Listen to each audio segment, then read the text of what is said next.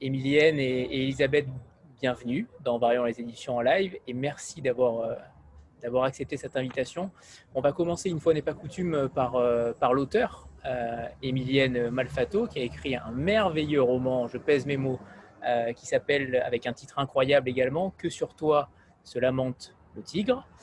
Euh, est-ce que déjà, Emilienne, vous pouvez vous, euh, présenter? Euh, J'ai vu votre parcours notamment sur le rabat de la, de la couverture, qui est assez riche. Est-ce que vous pouvez déjà vous présenter à nous? Oui, alors en fait, donc moi je suis à la base, je suis photojournaliste et journaliste.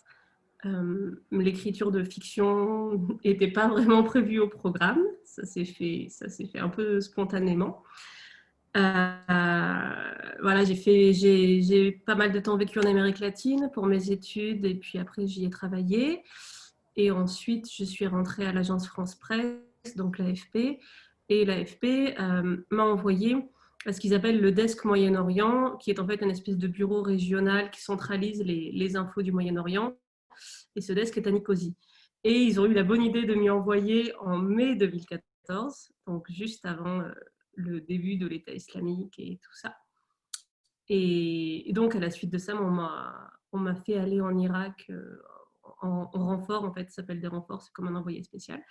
Et j'ai eu un espèce de coup de cœur pour l'Irak. Et depuis, j'en suis pas sortie. Enfin, depuis, je bosse là-bas. Je, fais des. J'y ai eu habité en permanence un temps, et là, j'ai fait des allers-retours depuis quelques années. Alors, maintenant, euh, le, cœur du roman, euh, on peut déjà peut-être commencer à, demander à Elisabeth comment euh, avez-vous découvert Émilienne Et évidemment, parler du pitch du livre qui est, foisonnant. Hein. Clairement, il y a un nombre de thèmes abordés en, si peu de pages qui est assez incroyable. Euh, est-ce qu'on peut parler de, ça, euh, Elisabeth, notamment? Oui, alors écoute, euh, la, rencontre avec Émilienne, ben, je, crois que c'est plutôt Émilienne qui, est, mhm. venue, enfin, qui, est venue vers Elisade. quand on a échangé toutes les deux, en fait, elle m'a envoyé son, son texte, alors pas par la poste, mais par, par mail. Par, voilà, je crois que tu étais en Irak à ce moment-là et qu'évidemment, par la poste, c'était peut-être compliqué. Et, bon, ben, comme, vous, Anthony, ben, je l'ai lu.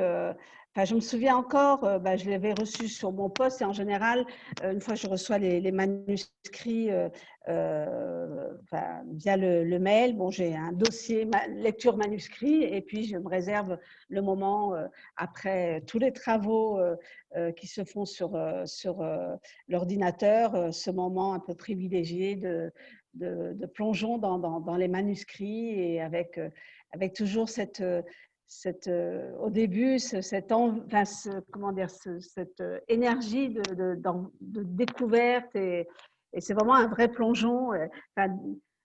Dès que je me dis, allez, j'ouvre celui-ci, enfin, c'est une vraie aventure qui démarre. Et, et celui d'Emilienne, ben, en fait, je sais pas, je faisais quelque chose, j'ouvre la pièce jointe en même temps que je travaillais, et je suis happée par les mots et je le lis. Euh, enfin, je laisse tomber tout ce qu'il y a à côté, les mails auxquels il faut répondre, etc.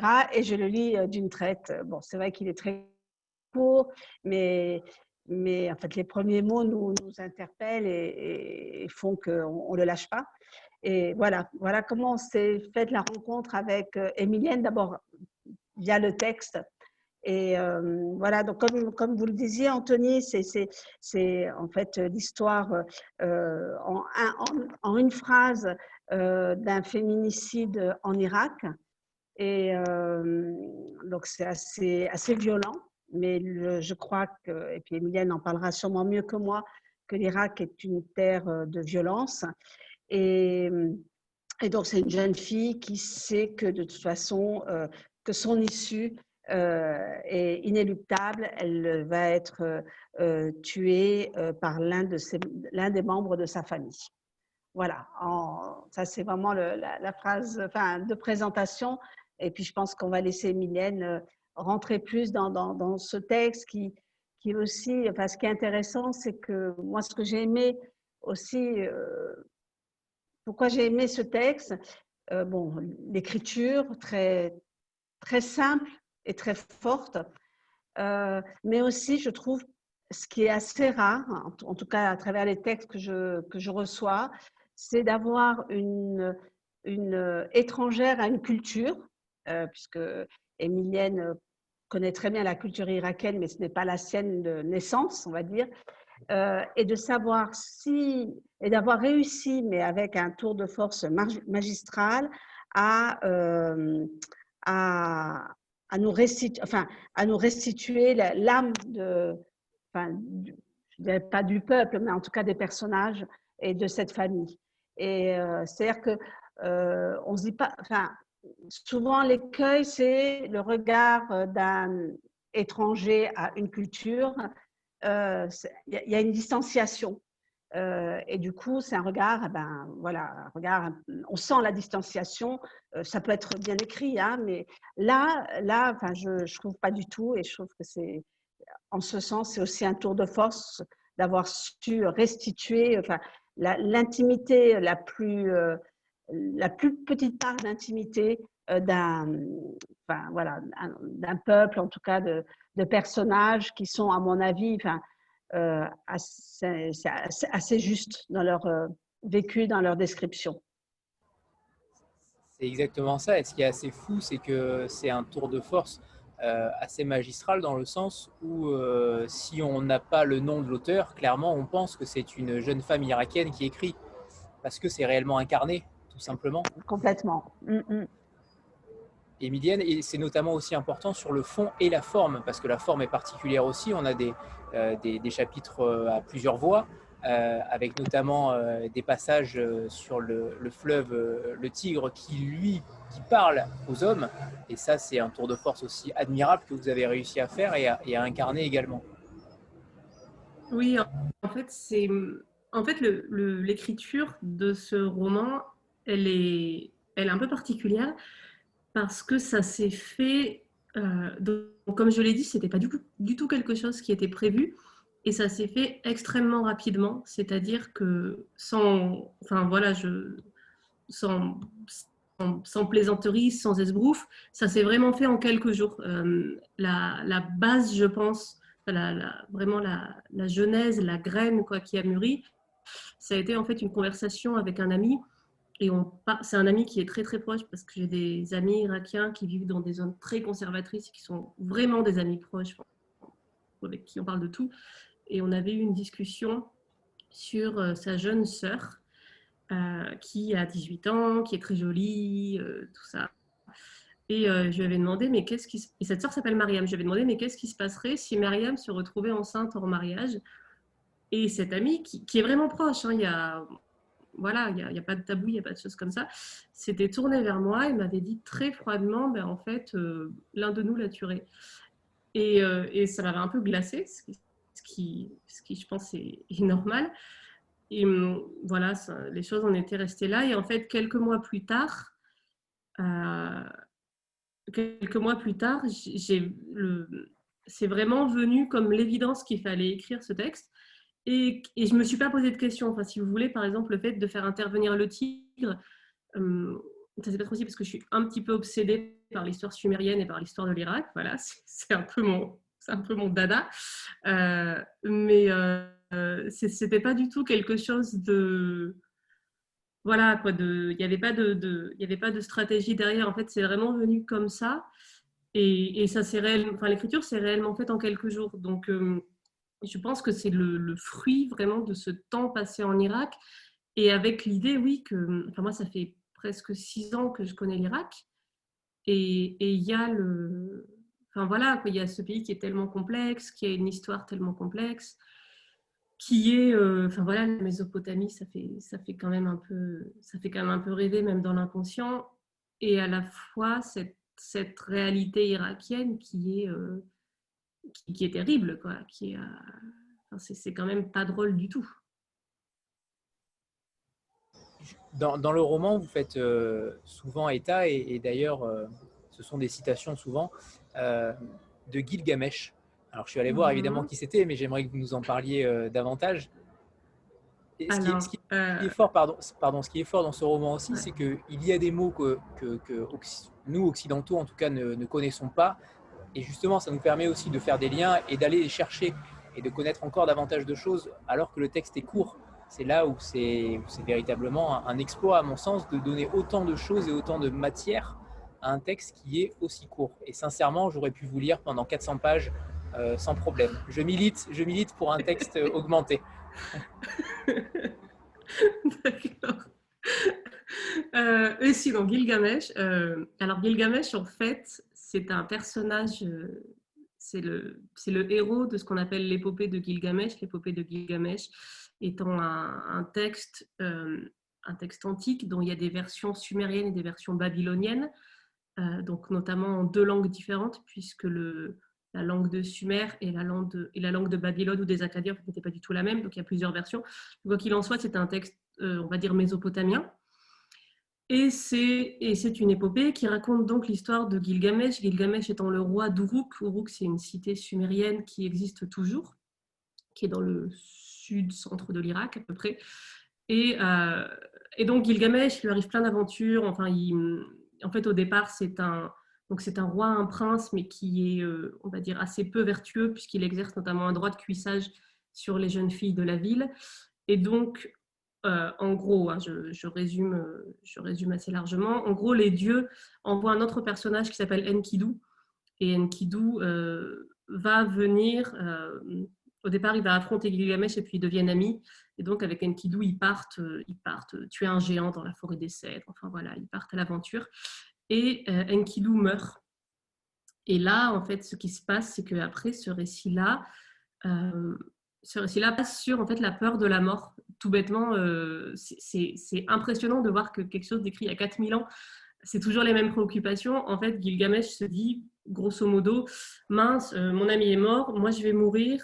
C'est un peu, voilà, euh, vanité des vanités, le sens de la vie, la mort. Enfin, en gros, ça serait à peu près ça. Et, et c'est. Enfin voilà, il y a plein d'allusions, on y parle du déluge, on y parle de plein de choses. C'est un texte qui est vraiment très intéressant. c'est écrit dans un style euh, particulier, mais c'est très intéressant. Et ça, et ça raconte ça, ça parle beaucoup de la mort, en fait, de la vie et de la mort, de cette peur de la mort, de ce rapport à la mort. Et concernant le titre, alors qui, quand on lit le livre, paraît euh, évident, euh, même s'il est, il est très bien tourné, mais il paraît évident, mais en même temps, pourquoi ce choix pourquoi ce choix? Est-ce que vous l'avez travaillé ensemble avec Elisabeth? Oui. Oui, alors là, c'est chapeau. Enfin voilà, oh, c'est, euh, je, rends à, Elisabeth ce qui est Elisabeth. Enfin, c'est moi qui ai trouvé le, c'est moi qui ai, qui ai trouvé ce titre-là, mais c'était pas le titre de départ. Et en fait, c'est Elisabeth et Vanessa, donc euh, qui est aussi ma euh, collaboratrice, qui voilà, mm. travaille aussi chez Elisabeth, qui m'ont dit, qui m'ont dit, mais pourquoi est-ce que tu réfléchirais pas éventuellement à notre titre? Et, et à ce moment-là, je suis retombée sur ce passage de l'épopée de Gilgamesh où euh, il est écrit que sur toi se lamente, etc., etc., etc. Et en fait, quand j'ai vu que sur toi se lamente le tigre, là, ça a fait tilt. Et, là, ça a été une évidence. Mais c'est Elisabeth et Vanessa qui m'ont poussé à, à, rechercher un autre titre. Et donc, euh, et donc voilà. Merci à elle.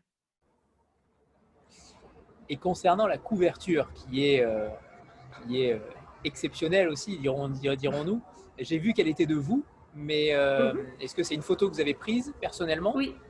oui. Oui, oui, parce que moi je travaille comme photographe en fait. Et ça, c'est la photo, euh, c'est la photo des filles et des belles filles d'un monsieur que je connais qui est batelier dans le sud de l'Irak, qui s'appelle Abu Haïdar. Et, euh, et c'est pas très courant, enfin c'est même très rare dans le sud de l'Irak d'avoir le droit comme ça de photographier des femmes. Et, donc, je ne sais pas, ce jour-là, Bouhaïdar se sentait magnanime et donc il m'a autorisé à prendre la photo. D'ailleurs, c'est sa main qu'on voit. La main qui tient la cigarette, euh, c'est sa main à lui, c'est la main de l'homme en fait, qui est, qui est présent, quoi, malgré tout, qui surveille en fait. Oui, justement, j'allais vous poser la question pour la main euh, qui est anodine, mais euh, pas si anodine que ça. Et hum, et justement, par rapport à ça, comment s'est effectuée votre, votre collaboration? Est-ce que vous avez euh, affiné le texte? Quand on fait un texte aussi court, j'imagine que...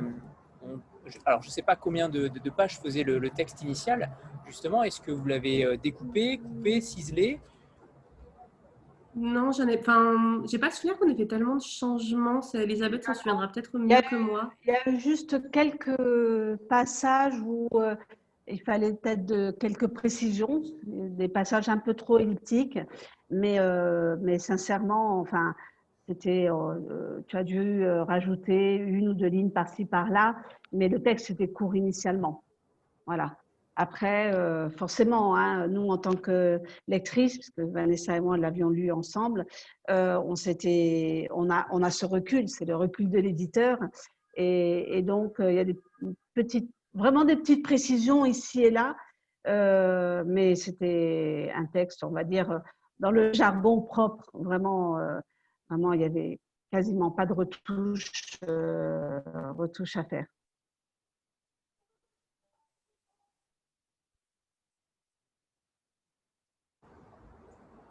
Vous m'entendez? Bon? Vous m'entendez? Oui. Il y a eu un petit plan là d'un coup. Béatrice? Oui, bonsoir Emilienne, euh, bonsoir Elisabeth. Merci à vous deux d'être présentes. On est ravis. Euh, pour ma part, c'est une découverte. Je ne connaissais euh, ni Emilienne ni la maison d'édition, donc vraiment une grosse découverte ce soir, mais je suis déjà conquise. J'avais une question pour Emilienne. J'en profite tant que vous êtes encore disponible. donc, vous êtes photographe. Euh, j'ai cru comprendre, mais je peux me tromper, qu'il y a une exposition en ce moment. À Visa pour l'image à Perpignan. Voilà. Du coup, est-ce que vous allez venir en France euh, ou est-ce que vous êtes en France prochainement? Est-ce que vous allez en profiter pour faire aussi le tour des librairies puisque vous êtes et photographe et romancière maintenant? Quelle est votre, votre actualité en fait? Alors, euh, donc là, Là, précisément, en ce moment, donc, je suis à Rome euh, pour, pour, des raisons personnelles. J'étais à Perpignan la semaine dernière, effectivement, pour Visa pour l'image, qui, s'est tenue d'ailleurs en, dépit du Covid, en dépit de, de, de voilà, en dépit de l'arrivée du Front National à la mairie. Enfin bon, c'était, c'était pas trop sûr que tout ça marche, mais c'est arrivé, c'était très chouette. Et je retourne à Perpignan la semaine prochaine. Parce que Visa pour l'image fait ce qu'ils appellent une semaine scolaire, en fait, où on fait visiter les expos à des lycéens et des collégiens. Et après, c'est le grand blanc, honnêtement, euh, entre le coronavirus, euh, l'Irak qui ferme ses frontières, qui, qui enfin voilà, honnêtement, euh, je, voilà, j'ai beaucoup de mal à voir. Enfin, je pense comme pas mal de gens en fait en cette période. j'aimerais beaucoup, j'aimerais beaucoup effectivement. Enfin, j'ai fait une présentation à Perpignan dans une librairie le jour de la sortie du bouquin. Voilà, super ému. Mais voilà, non, j'aimerais bien, mais euh, là, en fait, il n'y a pas grand-chose de calé pour l'instant, parce que c'est, enfin voilà, voilà, je pense que tout le monde en est au même point. c'est ça, personne ne sait vraiment ce qu'il fait demain, quoi. Ouais, voilà. Et, et du coup, est-ce que, si je peux me permettre une deuxième question, est-ce que vous profitez de ce grand blanc pour, euh, pour un autre projet d'écriture? Est-ce que vous avez quelque chose sous le coude en ce moment en cours? Alors, euh, j'ai commencé à réfléchir à, quelque chose. Euh, euh, mais, mais c'est très, voilà, c'est juste vraiment une idée là dans un coin de la tête qui, qui parce que vraiment ce, ce, ce, ce roman-là s'est fait de façon tellement spontanée que, du coup, je pense que j'aurais un peu tendance à attendre qu'il se passe la même chose pour un autre, mais je suis pas sûre en même temps que que ça, voilà, quoi, que, que ce soit le cas ou que ce soit la norme, donc. Donc euh, peut-être que peut-être ça sera l'occasion. Justement, Emilienne, euh, par rapport euh, au fait d'avoir choisi Elisade, les maisons d'édition de, littérature sont de littérature en tout cas sur les, sur les pays arabes sont moindres, peut-on dire. Il y a très peu de maisons d'édition. Est-ce que c'était un choix Vous auriez pu l'envoyer à n'importe quelle autre maison d'édition, j'imagine, mais pourquoi Elisade? Parce que je trouve que leurs livres sont très jolis c'est aussi bête que. C'est aussi parce que j'aimais bien l'idée, euh, j'aimais bien la démarche. Je pense que j'aimais bien le fait. Euh, enfin, j'avais un peu googlé quoi quand même, Elisade. Et euh, j'avais lu leur bouquin, puis j'avais un peu googlé du coup l'histoire, et j'aimais bien la démarche d'Elisabeth. Je trouvais ça intéressant. Et, en fait, enfin voilà, j'avais eu l'occasion d'avoir des livres entre, entre les mains, et je trouvais que c'était très beaux livres. Et, très sincèrement, en fait, c'est pas pour lancer des fleurs à Elisabeth euh, mais quand j'ai envoyé le premier mail en disant OK, je peux pas envoyer le manuscrit par la poste, sur le site, il y a marqué que vous l'acceptez pas par mail, mais est-ce que c'est possible quand même? Elle m'a répondu super gentiment. Enfin, déjà, elle m'a répondu. Et puis, elle m'a répondu super gentiment. Et, euh, et voilà, quoi, en fait. Et tous, enfin, ça s'est passé, ça s'est très bien passé en fait. Oui, finalement, ça a été assez, assez fluide. Ouais. Comme, ouais. ça ne m'étonne pas. Il y a des projets comme ça. il y a des projets comme ça qui, qui, qui avancent. ouais, qui, qui, avancent tout seul, enfin, presque tout seul. Et puis... Emilienne, j'avais une requête pour vous. Est-ce mhm. que vous avez le livre à portée de main? Non, j'en ai pas. Alors, Elisabeth, est-ce que vous pouvez nous faire une petite lecture? Oui. Euh, alors, du coup, moi, je l'ai enfin, je l'ai sur mon bureau. Alors, 30 secondes, je vais le chercher. Et, eh, vous, vous, vous l'avez entre les mains. Vous, vous pourriez nous faire une lecture. Mais je suis un très mauvais lecteur. Mais véritablement très mauvais lecteur. À haute voix. D'accord. Bon, je vais le chercher. Il va y avoir un blanc, mais j'arrive. C'est pas grave, c'est pas grave.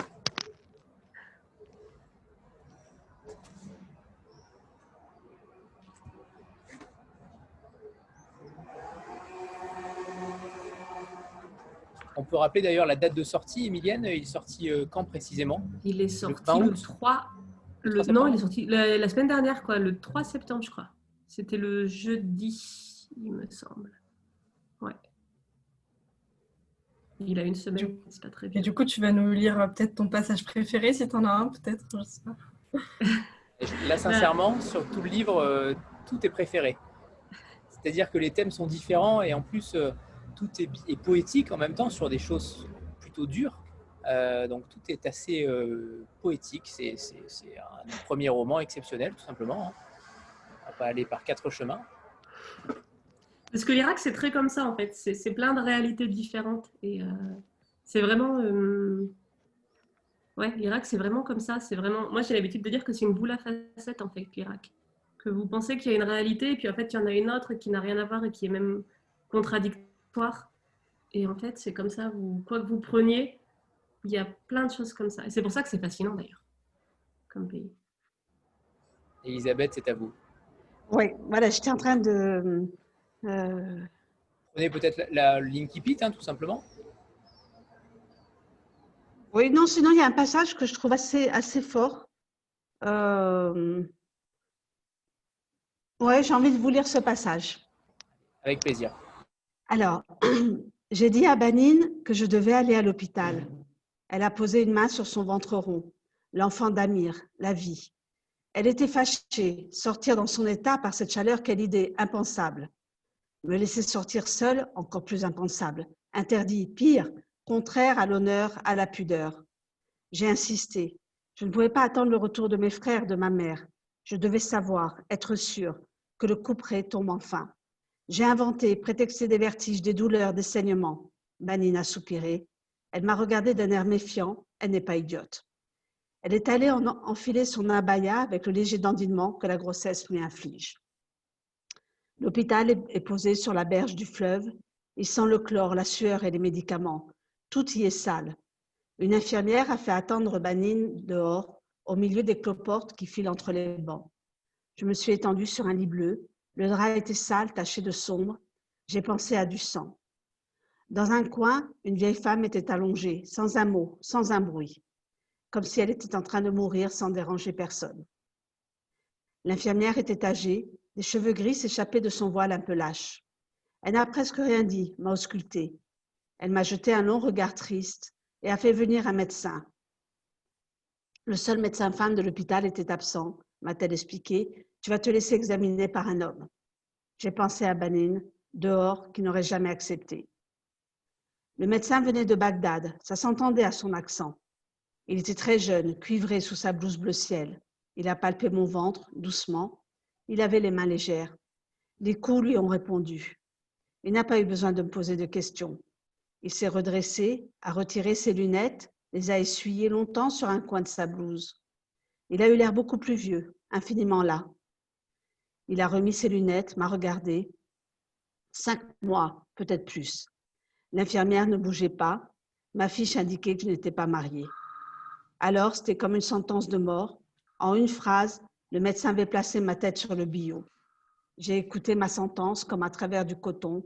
Mon corps n'était plus que ventre. Voilà. Je trouvais que ce, je trouve c'est un passage euh, moi qui, qui, qui m'émeut à chaque, à chaque fois que je le lis, parce que on, on, sent en fait, je trouve dans ce passage entre l'infirmière et le médecin, l'impuissance face au poids de la société. C'est-à-dire, euh, voilà, on peut, on peut rien faire et on compatit, on, on sent même de l'humanité dans, dans, ces deux personnages. Enfin, moi, c'est comme ça que je les ressens. Voilà, donc. Euh, j'ai bien fait de m'effacer pour cette lecture, euh, Elisabeth. Ah bon J'ai vraiment bien fait. Vous êtes une merveilleuse conteuse. Ah ouais. Bravo. Euh, sur ces bonnes paroles, euh, c'était aussi un de mes passages préférés, clairement. J'aurais bien voulu un petit passage du tigre, euh, si c'est possible, Elisabeth. Oui. Et on sent Emilia très gênée. Hein. Ouais. Non, c'est parce qu'il va falloir que je vous laisse, en fait, parce qu'il est 19h30, je suis navrée. On, était prévenu. voilà, navré de m'en aller aussi vite. J'étais contente de, enfin voilà, de, de, de, voilà, de vous rencontrer virtuellement, c'était chouette. Euh, et puis merci beaucoup déjà d'avoir été, enfin voilà, enfin d'être là, puisque, enfin voilà. De, merci à vous, Emilienne. Puis d'avoir lu et tout ça, et merci à Elisabeth encore une fois. Merci à vous. Puis bonne soirée, bonne soirée à, tous. Au revoir. Au revoir, Elisabeth. Au revoir. Au revoir. Alors, le passage du tigre, euh, c'est le début. Je suis le tigre. Depuis des milieux des lunes, je traverse le désert, long comme une veine sacrée. Je cours de là-haut, des montagnes, je tombe dans la plaine, puis le désert, puis la mer tout là-bas, comme une respiration. Je suis la vie et la mort, je suis le début et la fin, je suis les récoltes et les crues, je suis les larmes de Tiamat tuées de la main de Marduk. Je connais la folie des hommes, mille fois j'ai vu leur vanité les conduire à la ruine. J'ai vu s'élever Assur et Ninive, j'ai vu tomber de grands rois et la pluie de Gigamesh a inondé mes berges. Tous retournés à la poussière. Marduk a créé le monde à partir d'un cadavre. Je suis le témoin silencieux des serments et des, et des drames qui se jouent sur mes bords. Cette histoire-là finira mal, elle aussi. La mort viendra à temps. Voilà. Présentation du tigre. Merci Elisabeth. C'est magnifique. Bon, maintenant passons euh, aux éditions Elisade. Euh... Oui, tout un programme. qui êtes-vous Elisabeth? Avec qui travaillez-vous? Et surtout, comment êtes-vous devenue éditrice? Alors, donc, euh, moi j'ai créé la maison d'édition en 2005, donc à Tunis, où je, où je suis et euh, avec vraiment euh, le projet. Alors, je publie essentiellement de la fiction, donc romans, nouvelles, tout petit peu d'essais, mais enfin, la, ligne éditoriale, c'est vraiment la, fiction et d'auteurs. Alors, pour simplifier, je dis du Sud, euh, ou alors qui, écrivent sur le Sud, mais c'est pour vraiment. C'est un peu. C'est un peu, comment dire, c'est un peu factice comme euh, explication parce qu'on est toujours au sud de, euh, au sud d'un pays, même si on est au nord. Donc en fait, bon, on va dire que d'auteurs qui vivent, j'ai publié de la Mauritanie à la Palestine et quelques auteurs comme Emilienne qui, qui vivent en France, qui sont français, mais qui ont écrit sur, euh, sur la Méditerranée. Donc, bon, Emilienne, mais je pense aussi à François Beaune, euh, dont j'ai publié un, un enfin des, des, récits sur le Liban.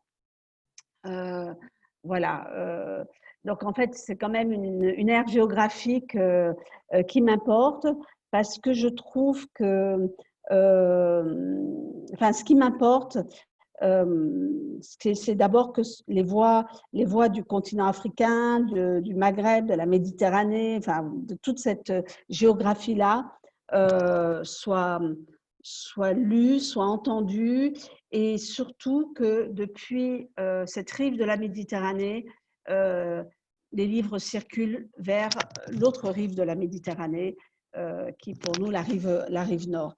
Euh, si, vous voulez, euh, nos librairies en Tunisie, au Maroc, en Algérie, enfin dans l'espace francophone, parce que je publie essentiellement en langue française, euh, sont inondés de, d'ouvrages publiés euh, notamment en France. Et, et je trouvais que euh, au XXIe siècle, il était temps aussi d'être nous force de proposition de, dire, ben, nous aussi, on peut vous donner des textes à lire qui, qui soient, qui soient intéressants, en tout cas légitimes. Voilà. Donc cette légitimité-là m'était importante parce que on a toujours ce regard alors pour l'espace francophone, depuis la France sur, euh, sur nos pays, et pour euh, ce qui concerne l'édition euh, en langue arabe, c'est plutôt Liban, Égypte, qui, qui, qui, sont les, les, places centrales de, l'édition en langue arabe. voilà, on a toujours un peu l'impression, enfin, il y a un petit air condescendant. et voilà, mon cheval de bataille est celui-là, c'est pas gagné, mais il y a quelques voix qui sont fait entendre et, ça pour moi c'est des petits, à chaque fois c'est des petits cailloux, mais euh, au moins, enfin, c'est-à-dire que le centre, le centre n'est plus Paris, le centre dans la littérature euh, de langue française ou la littérature francophone, le sens pour moi se, a bougé par, par moi et par plein d'autres. Hein. Euh, voilà, et donc c'est un, cheval de bataille que je mène et que je continue, euh, parce que de toute façon, voilà, euh, c'est pas gagné du tout. Et voilà, donc un peu ce qui m'a motivé, ce qui me motive toujours, c'est de, d'être un autre lieu où les choses se disent, s'écrivent, s'impriment, se fabriquent et qu'on retrouve sur les librairies de, de l'espace francophone. C'est un espace qui pour moi est très très important parce que euh, c'est vraiment l'espace francophone, donc avec l'utilisation de la langue française. Euh, c'est vraiment un espace de diversité euh, où il y a des cultures multiples, des dialectes multiples, des gens, enfin une richesse humaine incroyable et que qu'on a du Canada à je sais pas, du Canada au, Togo ou, euh, à Tananarive. Ou, euh, enfin, voilà, je trouve que c'est un espace pour moi qui est, dans lequel j'ai besoin de m'exprimer et parce qu'il véhicule, euh, qu'il n'est pas uniforme et qui véhicule vraiment tout ce que, que l'être humain peut avoir comme richesse, richesse culturelle. voilà. Et, et c'est super qu'une langue puisse nous permettre de faire ce voyage-là d'échanger, etc. C'est important d'être engagé et on le sent dans votre discours euh, clairement. Euh, Elisabeth, avec, qui, combien, combien de personnes travaillent chez, euh, chez Elisade? Elisade, alors c'est une petite équipe. Hein, donc j'ai parlé de Vanessa, nous sommes deux à l'éditorial. Vanessa, elle vit à Paris. En fait, elle vivait à Tunis pendant plusieurs, enfin, durant plusieurs, plusieurs années. Et puis, elle a, elle a décidé de, de, de s'installer à Paris mais on a continué à travailler et on continue, on travaille toujours ensemble. Donc l'éditorial, nous sommes deux et après, euh, ben, il y a des, partenaires, on va dire, euh, euh un webmaster, même si le site actuellement est en train d'être vu, euh, voilà, une personne qui s'occupe des réseaux sociaux, etc. Mais à l'éditorial, nous sommes deux. Mais ce qu'il faut dire aussi, c'est que euh, c'est une structure donc euh, familiale, parce que je me euh, nous sommes ici en Tunisie libraire. Nous avons des librairies Clairefontaine, ce sont des très vieilles librairies de, Tunis. La première librairie a été créée en 1949, c'est donc la famille de, mon mari. Et, donc, si vous voulez, nous sommes libraires et importateurs de livres. Donc, le monde du livre, on le connaît. Et moi, c'est au sein de cette structure administrative, je veux dire, que j'ai ouvert Elisade. Donc, j'ai quand même un appui aussi administratif euh, très, très basique, comptabilité, etc. Voilà. Moi, je me concentre vraiment sur l'éditorial. Et, mais c'est vrai que ce n'est pas négligeable d'avoir, euh, d'avoir cet accompagnement-là. Euh, en effet. Voilà, c'est. Amandine? Euh, bonsoir, euh, c'est très intéressant votre engagement, euh, tout ce que vous avez dit. J'aurais une question par rapport à ça, justement. Au niveau de la diffusion, comment vous, procédez pour que les livres puissent autant être lu notamment en Tunisie ou dans d'autres pays qu'en France? Je sais que des fois, il y a des problèmes de, prix, etc. Comment vous faites pour que la diffusion soit efficace dans tous les pays? Alors, ben, malheureusement, elle n'est pas efficace dans tous les pays. Mais en tout cas, bon, pour la Tunisie, euh, euh, c'est vrai que euh, malheureusement, notre monnaie se dévalue d'année en année depuis la révolution tunisienne qui a eu lieu en 2011, donc quasiment, on va bientôt fêter les 10 ans de la révolution. La situation économique s'est énormément dégradée. Et, et aujourd'hui, on le sent puisque nos librairies sont à 80% euh, euh, propose à 80% des livres on sent très bien que les lecteurs ben, ne peuvent plus acheter de romans, ne peuvent plus, ne, ben, maintenant achètent du livre enfin, vraiment utilitaire, je dirais, mais non plus, on ne peut plus s'acheter de, livres de romans importés. Je ne sais pas, pour vous donner un exemple, avant un prix Goncourt en Tunisie, alors quand j'ai avant, il y a une vingtaine d'années, il se vendait à 200, 300, 400 exemplaires. Aujourd'hui, on n'en vend même pas 10 parce que le prix n'est plus accessible du tout, du tout au pouvoir d'achat. Et donc, le fait euh, qu'il y ait de l'édition locale, euh, il y a d'autres confrères, de proposer des, livres euh, à des prix adaptés au marché, déjà, permet quand même à ce que la lecture se poursuive. C'est pas évident, parce que le lecteur tunisien n'est pas un grand lecteur de fiction, mais, mais malgré tout, que le livre reste présent enfin, chez les libraires et que ce ne soit pas que du livre importé.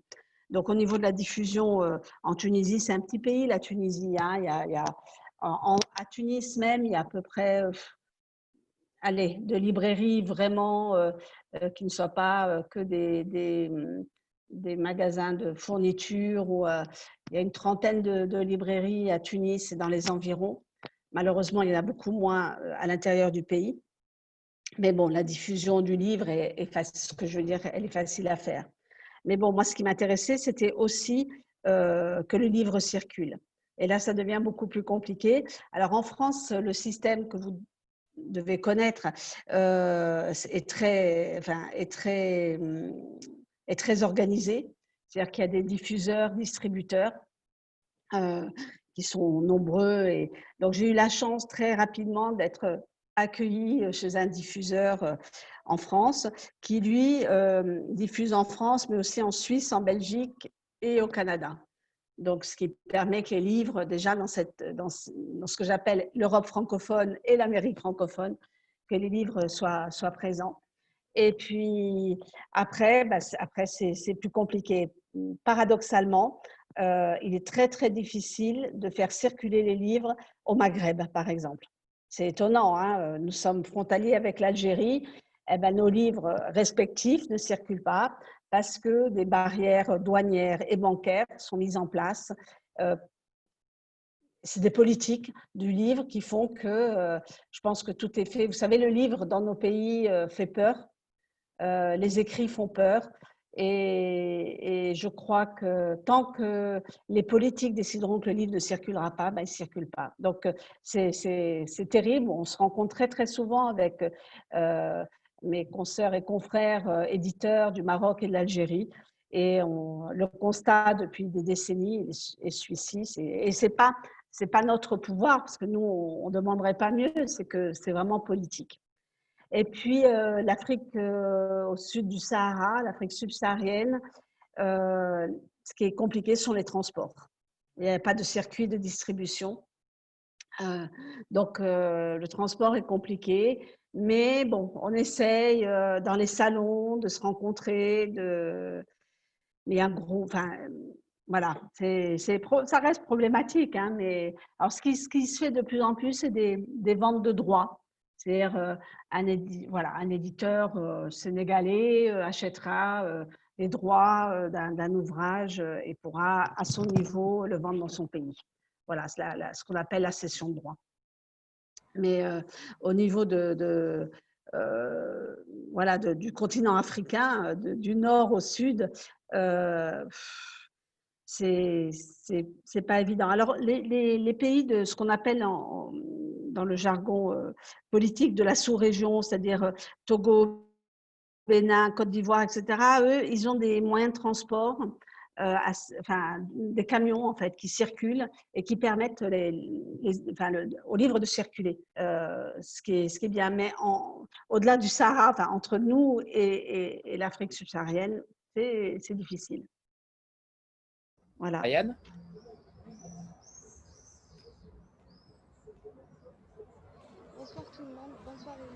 Merci pour, Le moment... Merci pour le moment que vous nous accordez. En fait, je voulais vous poser une question sur la distribution de vos livres en Afrique et surtout au Maghreb. Mais vous, vous avez répondu un peu à ma question. Je voulais savoir, s'il vous plaît, en Algérie, malgré ces contraintes, est-ce que vous avez réussi à vous faire une petite place dans le marché algérien? Non, non, parce que j'ai été plusieurs fois au Salon du Livre d'Alger. Qui est annulé euh, cette année, malheureusement. Ouais. J'ai pu, euh, j'ai des amis libraires algériens, et, euh, mais en fait, les conditions d'importation pour les Algériens, et, c'est impossible pour eux de, de, de, faire venir des livres. voilà. Donc, tant que la situation est comme ça, alors un peu dans les salons, voilà, on se donne 10 exemplaires par-ci, mais c'est pas un marché, quoi. Alors que si on était vraiment les trois pays euh, parce que nous sommes vraiment, on a, au niveau de la langue, euh, entre l'arabe et le français, on a quand même des, des similitudes. Enfin, ce serait vraiment un marché et, ça serait vraiment extraordinaire. Hein. Mais comme je disais, euh, voilà, les volontés politiques font que voilà, le livre ne peut pas circuler. C'est pas grave. Merci pour votre réponse. Merci, Ariane. Elisabeth, euh, par rapport au, thème des livres que vous choisissez, euh, la première question, est-ce que vous avez des, choses dont vous vous refusez à, éditer?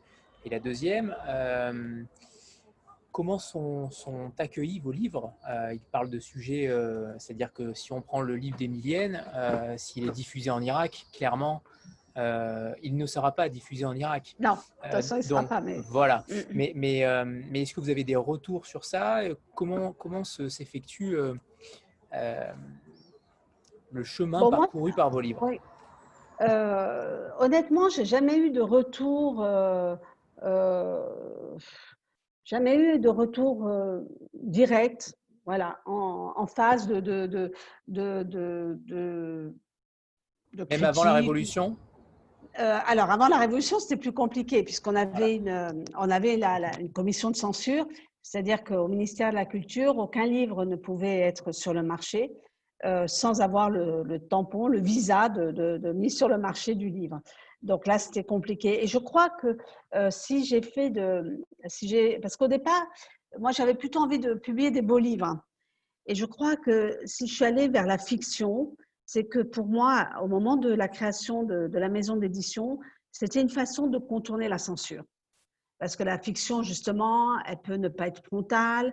Euh, on peut très bien, enfin, on peut utiliser des tas de, métaphores pour euh, critiquer un système, une personne, un dirigeant. Et, donc, je, pense que je me suis protégée de cette façon-là. Euh, et puis, il faut avouer qu'à l'époque, euh, les, les, les, personnes de la commission de la censure n'étaient pas très. C'est pas des gens, enfin, très. qui cherchaient trop loin. Et, et, donc, du coup, euh, ils lisaient quelques, quelques pages. Et puis, euh, voilà. Si dans le titre, il n'y avait pas le mot président ou religion ou je sais pas quoi, bon, ça passait. Mais donc, je pense que je me suis protégée. Et puis, finalement, finalement, je trouve que c'est, enfin, la fiction pour moi, c'est vraiment le, domaine d'abord d'un imaginaire débridé, d'une grande liberté. Et, justement, euh, moi, ce que je dis souvent, c'est que la censure, euh, dans la fiction, hein, euh, en tout cas pour la Tunisie, elle, a pas elle, a été, elle a été rude pour les journalistes, elle a été rude pour les essayistes, mais honnêtement, pour les romanciers, elle ne l'a pas été. Euh, mais en revanche, et ça, ça n'a pas disparu, ce n'est pas un changement de gouvernement qui, change la donne, la, censure sociale demeure. Et elle est, elle est, elle est pernicieuse, elle, est, elle, est, elle fonctionne à l'insu même de ce qu'on est. Et, cette censure-là, elle est toujours là. on ne change, pas, on change pas notre mode de, pensée. Euh, euh, voilà. Et, dans, en Tunisie, et dans, je pense que dans beaucoup de pays encore de, la Méditerranée et du continent africain, euh, le poids de la société qu'on ressent dans le livre d'Emilienne, de, le poids de la société est beaucoup plus violent qu'une censure politique, en tout cas vis-à-vis d'écrits euh, comme des romans. Quoi. Voilà. Et c'est vrai que, Anthony, comme vous le disiez, c'est vrai que moi, dans les romans, il m'apporte aussi de. Alors, c'est un engagement, mais aussi, alors, je ne sais pas si on peut dire dénoncer, mais euh, de se laisser quand même euh, de, de, dire les choses et de, de ne pas être euh, pas Dans le jugement. Ouais, pas dans le jugement. Ouais, et, et, de voilà, enfin, cette, la liberté, bon, ça c'est clair, et, et, et, quand même de dire des choses, de dire des choses quand même, de les faire entendre. Après, en tant qu'il a bien envie d'entendre, hein, c'est clair. C'est évident. Mais, Rita oui, alors euh, bonjour. Alors déjà, euh, c'est un, réel plaisir de vous rencontrer ce soir et, euh, déjà, entre parenthèses, je suis totalement conquise par le livre d'Emilienne que, je ne tarderai pas aussi à aller chercher rapidement. Voilà. Donc, sinon, ma question elle concerne aussi, euh, enfin, c'est aussi concernant euh, votre ligne éditoriale, mais plus précisément, dans la présentation que vous m'avez gentiment euh, fait parvenir ce matin, vous parlez d'une douce asphyxie pour décrire le contexte actuel. Est-ce que est-ce que c'est aussi en lien avec cette censure sociale que vous venez d'évoquer, ou est-ce qu'il y a autre chose aussi qui, qui, cause cette, qui causerait cette, cette censure enfin, cette euh, douce asphyxie dont vous parlez? Oh, oui, alors dans, la présentation de, de, en fait, la douce asphyxie, c'était à l'époque de, du président Ben Ali et Bourguiba, en tout cas avant la Révolution. C'est-à-dire que c'est vrai qu'on disait que la Tunisie, euh, il, il, y faisait, il y fait bon vivre, on le dit toujours. Enfin, c'est plus compliqué aujourd'hui, mais, euh, mais en fait, puis le tourisme était vraiment flamboyant, mais en fait, euh, intellectuellement, on était euh, vraiment asphyxié et, ces besoins de créer la maison d'édition, à la limite, j'aurais remercié le système parce que c'est sûrement ça qui m'a donné envie aussi de oser, oser, parce qu'il faut, c'est compliqué d'être éditeur euh, dans nos pays, c'est compliqué économiquement aussi. Et, donc, euh, c'est l'asphyxie, la douce asphyxie, parce que c'est un pays, bon, faut pas exagérer, c'est une dictature, mais une dictature euh, douce euh, par rapport à ce qui peut se passer dans d'autres pays. si on ne se mêlait pas de politique, sincèrement, chacun vivait sa vie et on était tranquille. Bien sûr, il ne fallait pas empiéter certains domaines. voilà ce que. Aujourd'hui, on n'est plus dans, la configuration n'est plus du tout celle-ci. Euh, mais euh, comme je disais tout à l'heure, c'est pas cette. Euh, aujourd'hui, les écrivains, si on parle de, la Tunisie, puisque on parle de cette idée-là, les écrivains donc subissent toujours ce que je disais, la pression sociale, ça c'est sûr. Euh, par exemple, un jour j'ai eu à lire un texte d'un tout jeune, un tout jeune homme euh, qui, aborde, qui parlait d'homosexualité, mais il, tournait autour dans son roman et il n'arrivait pas, enfin dans son manuscrit qui n'a pas été publié, euh, il n'arrivait pas à aller au-delà, par exemple. Et, et c'est pour ça que je dis que finalement c'est la pire des censures parce que à la limite, un politique, ben, on peut peut-être on peut peut-être y faire face d'une certaine façon. Euh, voilà. là, elle est ancrée dans les esprits. Oui, oui, ah ben, complètement. Et, donc, euh, donc, on est aujourd'hui, la Tunisie est beaucoup plus violente que ce que euh, violente humainement et économiquement. Donc, on est passé à autre chose. on est passé à autre chose, mais, mais et là pour refaire le rapport avec l'asphyxie, mais sûrement plus vivante. plus vivante. Et voilà, pour revenir à ce que l'on disait, on avait, on avait l'impression d'être ouais, dans, une, espèce de coton ben, où la vie était un, un peu terne. Aujourd'hui, il, il, y a des combats menés qui sont beaucoup plus difficiles, parce qu'une démocratie, ça ne se construit pas comme ça. Euh, mais euh, euh, donc, on n'est plus dans l'asphyxie, on, est dans la, on est dans la survie quelque part en ce moment aussi. Marine? Bonjour, merci beaucoup pour pour euh, toutes vos explications et pour votre présence ce soir. Euh, j'avais une question pour rebondir sur ce que vous disiez. Je me demandais si la pression sociale et la censure sociale dont vous parlez est plus importante aujourd'hui ou l'était déjà au temps de, la dictature. Euh, de la dictature.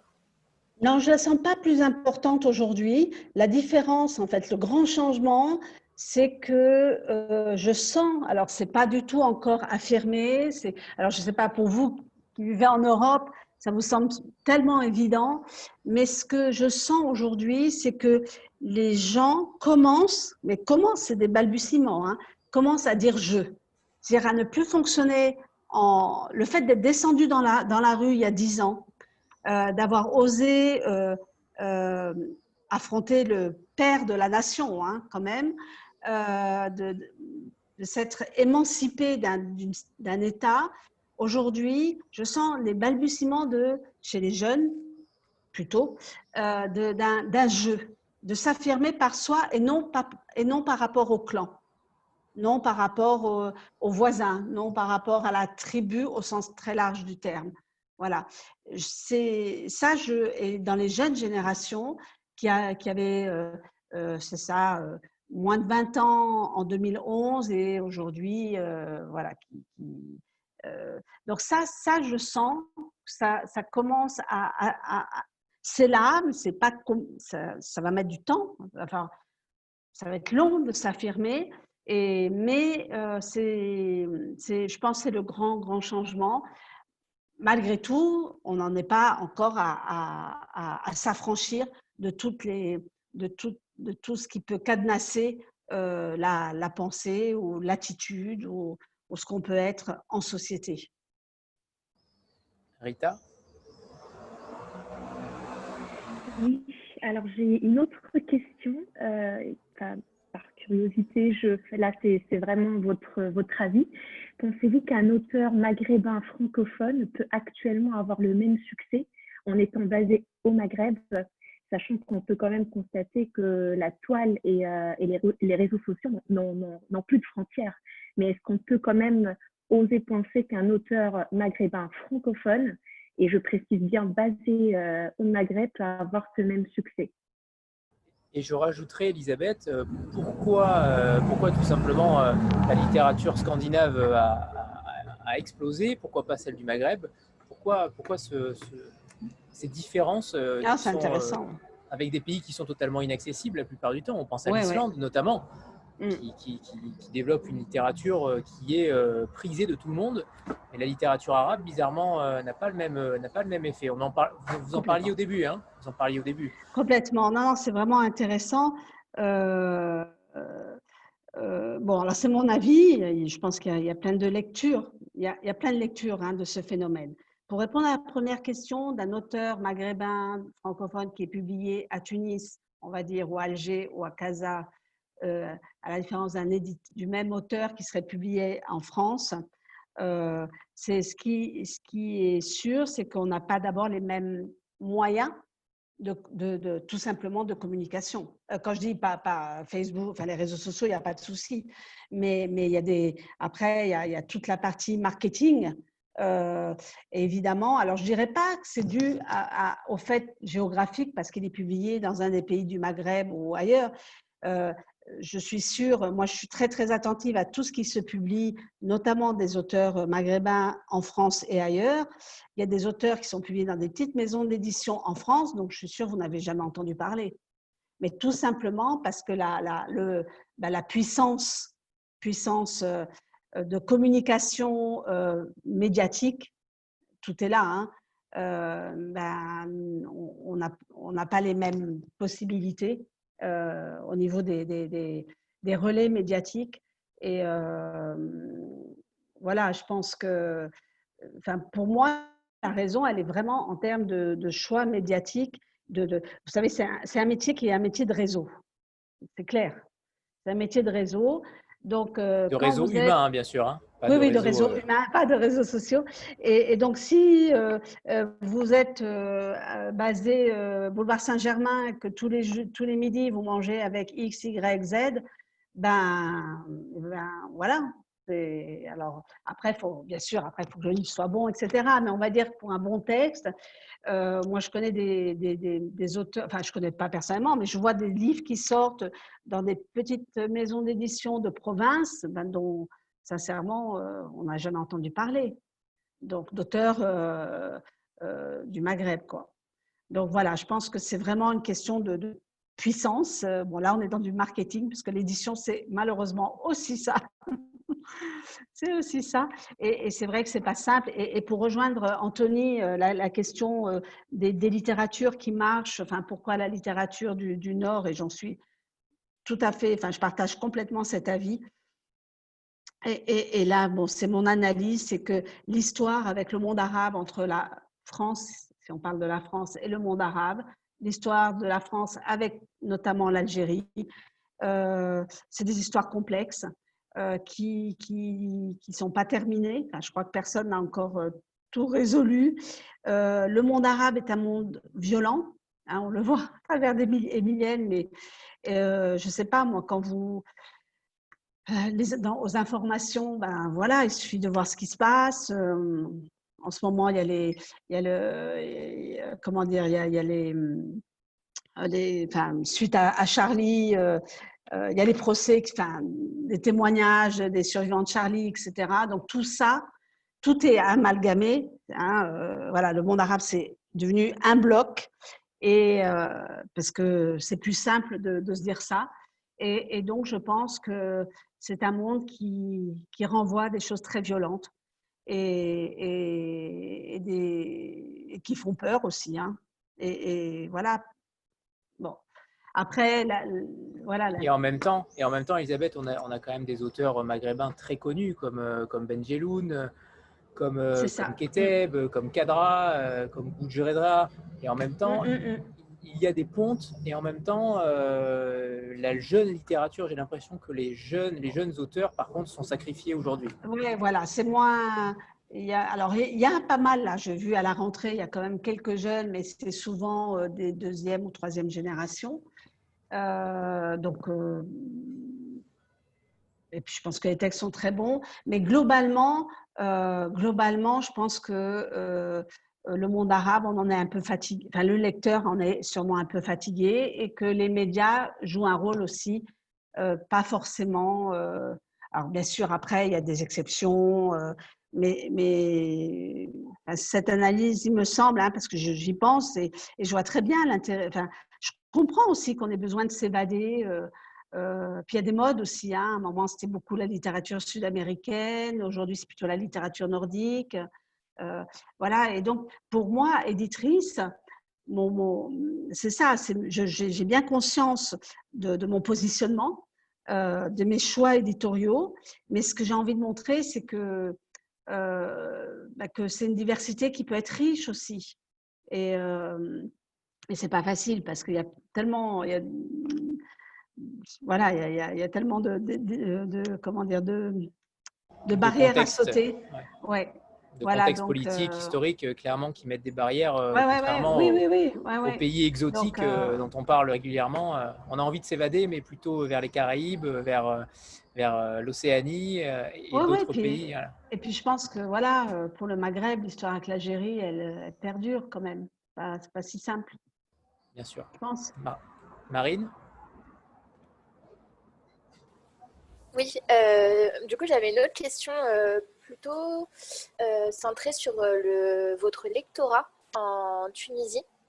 Et je me demandais si vous arriviez à toucher à peu près toute la société ou en termes d'âge, si c'était plutôt les jeunes qui vous lisaient ou au contraire les, les anciennes générations alors, pour, pour la Tunisie, c'est assez, c'est assez intéressant parce que pendant longtemps, ça a été plutôt, plutôt une classe voilà, de, de, gens qui avaient 50 et voire plus. Et parce qu'en fait, euh, il faut dire aussi que la langue française, euh, la pratique de la langue française, alors ne se perd pas, mais disons que euh, il y a plus de lacunes en langue française. La langue anglaise arrive aussi en force.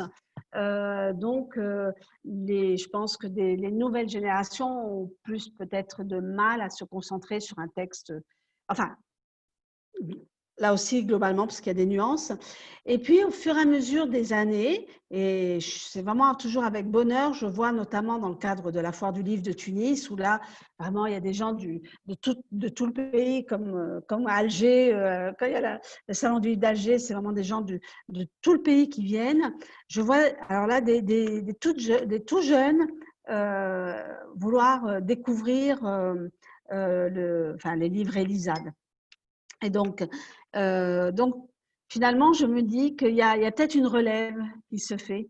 Euh, et puis, il faut dire que depuis la Révolution, ça c'est vraiment un acquis de la Révolution formidable, puisque vous savez, avant la Révolution, on n'avait pas le droit de, créer euh, d'associations. C'était interdit ou alors exceptionnellement, c'est tellement compliqué que qu'on abandonnait très vite. Et en tout cas, voilà, de s'organiser en association. Après la Révolution, ça a, été possible et plein de clubs de lecture se sont créés. Et, ça, c'est assez génial parce que c'est plutôt là, c'est vraiment des jeunes. Et donc, du coup, euh, euh, ça a donné, apporté un dynamisme et une envie, enfin voilà, une envie de partage et de, et d'intérêt qui n'existait pas. Donc, en fait, je crois qu'il y a une génération euh, un peu, euh, comment dire, euh, bah, perdue. C'est les, on va dire, les 40, 60 ans, quoi. Voilà, c'est une génération entre deux. qui, enfin, voilà, mon lectorat va, se situer aux extrêmes de, ces, de cette génération-là pour des raisons aussi, euh, c'est une génération où il y a eu une restructuration du système d'éducation euh, assez qui n'a pas marché avec arabisation, mais pas complètement, c'est arabisation, mais euh, en les deux dernières années du lycée, les matières étaient en français, alors qu'il n'y pas les bases, ils n'avaient pas les bases en, français, puisqu'il y avait eu une, arabisation massive du système scolaire voilà, c'est vraiment euh, une génération qui a été euh, euh, ouais, perdue et, en termes en tout cas de langue et donc du coup d'accès à la lecture et au niveau du français ou de l'arabe, même de l'arabe. Amandine? Oui, donc je, reviens par rapport à, à, une question. Tout à l'heure, vous évoquiez les problèmes complexes, notamment avec l'Algérie. Euh, vous avez publié euh, plusieurs romans de Leila Sabar qui, sont, euh, qui se passent en Algérie. Donc finalement, aucun sujet tabou pour vous. vous êtes prête à publier sur tous les sujets, même si ça peut être complexe avec la, la relation entre la France et, ce pays oui, oui, oui, non, bien sûr. Bah, je me dis que la littérature, c'est ce que je disais tout à l'heure, c'est vraiment l'espace de liberté et que si si on peut pas, c'est vraiment l'endroit où surtout où on est, on se, enfin voilà, ce que je reviens à ce que je disais aussi que on, s'auto-censure et, là il faut, euh, voilà, il faut, se laisser.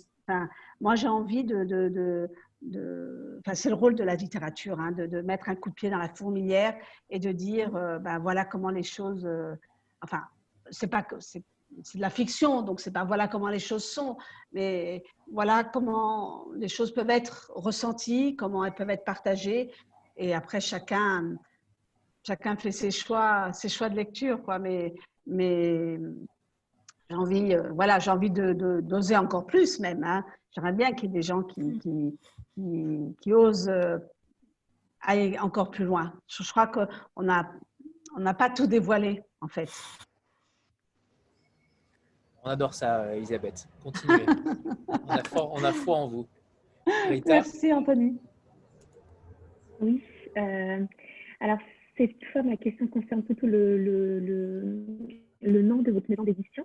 Alors, pourquoi avoir choisi euh, Elisade On a peut-être la première partie de votre prénom, mais, je ne sais pas pourquoi je pense aussi à Sherazade, au mille Je trouve ça très beau. Alors, euh, je vous pose la question. Oui, non, mais alors, effectivement. Et ça n'a rien à voir avec les zadistes. Hein. non. Euh, ben c'est non, ben la réponse, elle est voilà. Déjà, vous l'avez trouvé. effectivement, le ad, en fait, c'est mon nom de famille. Donc, euh, mais en enfin, quand en fait, euh, chercher le, le nom d'une maison d'édition, c'est c'est pas évident. J'ai fait des listes et des listes et des listes et des listes. On est passé par euh, la Méditerranée, je sais pas quoi, enfin tout, tout le désert. Et puis, euh, je me souviens, j'étais chez des amis. Euh, et puis, bon, voilà, on faisait un genre de brainstorming. C'était très sympa. Et puis, et le mari de l'une d'elles était linguiste à l'université. Et donc, du coup, enfin, voilà, on faisait des associations un peu, on prenait ici, on prenait là. Et, finalement, quand, on s'est posé la question, et, lui, il a dit, mais voilà, le Adm, et moi j'aime beaucoup, vous avez trouvé, voilà, c'est le Sherazade, c'est, voilà, il y a, y a, y y a une, une, des, des, une, racine perse. Et, finalement, moi, ça m'a, enfin, le L, je trouvais ça intéressant par rapport à la langue arabe. Euh, voilà, donc le Eli euh, plutôt latin, et Zad. Et, finalement, l'association, ben, j'ai trouvé que ça correspondait bien aussi avec, euh, voilà, avec ce que, ce que je voulais que la maison d'édition soit. Et, voilà. Donc, mais bon, après, voilà, bêtement, c'est mon prénom et mon nom. en tout cas, ça fait rêver. Voilà. Ça fait rêver, bon. ça veut dire que c'est réussi. voilà. Merci. Alex? Euh, oui, alors euh, moi j'avais une, euh, une, question parce qu'effectivement je, découvre votre maison d'édition aussi ce soir. Est-ce qu'il y a un titre dont, vous êtes particulièrement fier, un titre qui pour vous représente vraiment votre maison d'édition et que vous nous conseillerez ben, pour la découvrir et pour découvrir voilà, toute, ce que vous Alors, Donc, peut-être ce que je, je, dirais, bon, bah, évidemment, chaque livre, on en est, on, on, le porte. Euh, j'utilise une, une, métaphore de maman. on, le porte comme euh, euh, parce qu'on y croit, parce que, alors, tous les livres ne, ne, sont pas dans la même veine. Il y a des livres plus plus intellectuels, plus de réflexion, même si c'est de la fiction. Il y a des livres plus, plus on va dire. Enfin, mais chacun, enfin, il y a une raison pour laquelle on les, on les publie, et puis après le lecteur fait, fait ses choix. Mais je dirais peut-être que pour, euh, démarrer, enfin, pour découvrir Elisade, je choisis un peu celui qui a eu le plus de, le plus de résonance euh, ici et, et dans l'espace francophone, parce que c'est un livre qui a beaucoup voyagé et dont on a vendu pas mal de droits dans plusieurs pays. C'est d'un jeune romancier tunisien qui s'appelle Yamen Manaï et dont le roman est Lama ardent. Voilà. Et en poche, euh, en fait, il a écrit trois romans. Le premier en poche, en format poche, si vous avez envie de le découvrir, c'est La marche de l'incertitude. Le deuxième, c'est euh, euh, La sérénade d'Ibrahim Santos. Et le troisième, qui a été multiprimé en France, euh, qui s'appelle euh, Lama ardent. Donc, je, me dis que en fait, euh, c'est un peu sur le mode du conte. Tous ces trois romans sont, écrits sur le mode du conte. c'est assez, c'est plutôt léger, agréable à lire, et je pense que c'est, on, y entend bien la ligne Elisade dans, dans, dans ces livres-là. Voilà, je, dirais, hein, mais après, il y a, plein de livres selon. Moi, je dis souvent dans les salons, euh, quand on me pose la question, quand on ne connaît pas la maison d'édition, c'est aussi ce que vous aimez lire et, quel type de, texte vous aimez lire. Euh, je pense à Une odeur de aîné de Cécile Oumani, euh, qui est aussi, à mon sens, c'est aussi intéressant pour rentrer dans la maison d'édition. Voilà, j'ai plutôt dans les poches le, une écrivaine palestinienne, Sarah Khalifa, voilà, mais non, mais il y en aurait plein en fait. Quand je commence, je me dis, mais bon, j'ai dit Yémen, alors on va dire que c'est le, voilà, c'est le premier que vous pourriez découvrir. Et j'imagine que Béa va, surgir avec une baignoire dans le désert? Alors celui-là me fait envie parce qu'en fait, avant la rencontre ce soir, j'ai un petit peu gratté votre catalogue. Alors non pas sur votre site qui est en ben mais sur le site de ma librairie. et alors, bon, je suis tombée en amour pour toutes vos couvertures, ça c'est un fait. Euh, mais euh, celui-ci, euh, voilà, je suis tombée sur un article également qui parlait du Petit Prince. Et du coup, je dis, c'est bon, demain, je vais en librairie. Il est je ne peux pas faire autrement, en fait. Oui, ouais, il vient d'être dans la liste finale du prix de l'Institut du monde arabe, qui est le prix de la littérature arabe. Il est finaliste. Le prix sera donné en novembre. On verra quelle aventure il aura, quelle vie il aura, mais en tout cas, oui, oui. Le premier roman de Jadilal, Jadilal est un auteur libanais. Et euh, son premier roman, euh, c'est Des ailes au loin, euh, qui est aussi qui est assez chouette, qui est l'histoire de quatre générations de femmes, qui est un peu l'histoire de sa famille, qui quitte la Palestine, parce que sa grand-mère était palestinienne, qui passe au Liban et qui s'exile en France. Et c'est aussi un roman très, très, très touchant et qui raconte aussi l'histoire des exils. Moi, c'est des histoires des exils qui me touchent toujours beaucoup. Et c'est vrai que je me rends compte que j'ai pas mal de livres qui évoquent l'exil. Parce qu'on est des. voilà. Euh, moi, je, voulais revenir avec vous sur un point qui me tient euh, beaucoup à cœur. Certains euh, commencent par le savoir avec toutes ces rencontres qu'on fait avec les maisons d'édition. C'est le sujet de la traduction. Alors là, vous allez me dire, bah, littérature francophone, moi je suis française, il n'y a pas besoin de traduction. Euh, j'ai plusieurs questions en une. Hein. C'est vraiment un sujet mmh, mmh. général parce que j'ai vu notamment un article comme quoi un des livres avait euh, eu un prix de la traduction euh, en version anglophone. C'est Le tambour des larmes. à l'inverse, ma question, elle est aussi, est-ce que vous recevez que des manuscrits déjà francophones ou est-ce que certains vous les envoient en langue arabe et vous décidez de les traduire? Voilà. Quel est votre, mmh, point de vue général sur cette thématique? Ouais, ben moi je trouve que la traduction, surtout la traduction euh, de romans de langue arabe vers le français, il y en a très très peu. Euh, moi je retiens pas les chiffres, hein, mais euh, je, enfin je, il y a des chiffres, sur, on les trouve sur internet, mais enfin c'est tellement minime. Euh, il y a très très peu de traduction. Et moi c'est vraiment, j'aimerais beaucoup. j'ai publié des, des, ouvrages traduits hein, de l'arabe, pas beaucoup, hein, j'en ai publié trois mais, euh, mais c'est vraiment, euh, ça me tient vraiment à cœur parce que c'est aussi euh, une passerelle entre des langues, des langues et des, des univers différents parce qu'on se rend compte que, par exemple, les, romanciers tunisiens qui écrivent en langue arabe, c'est une langue beaucoup plus crue et plus directe et, plus affranchie que les francophones. Et, ça, je trouve ça intéressant. Euh, donc, euh, ce que je voulais dire aussi par rapport à la traduction, euh, et oui, ce que je reçois, c'est essentiellement des écrits en langue française et quelques textes en langue arabe, pas, pas beaucoup, parce que d'abord, c'est voilà, c'est une collection que je n'ai pas beaucoup développée. Et voilà, alors après, mais par exemple, de la langue arabe vers le français, c'est assez complexe à traduire parce que la, construction de la phrase et pas du tout la même. Euh, c'est des phrases plutôt longues, très, très, très, très chargées en, adjectifs, en relatives, et qui, en français, bon, qui, ne passent pas du tout. Donc, euh, ça demande euh, une, une, grande adresse de traduction. Et voilà, je parle de la fiction, hein. je parle vraiment de la fiction.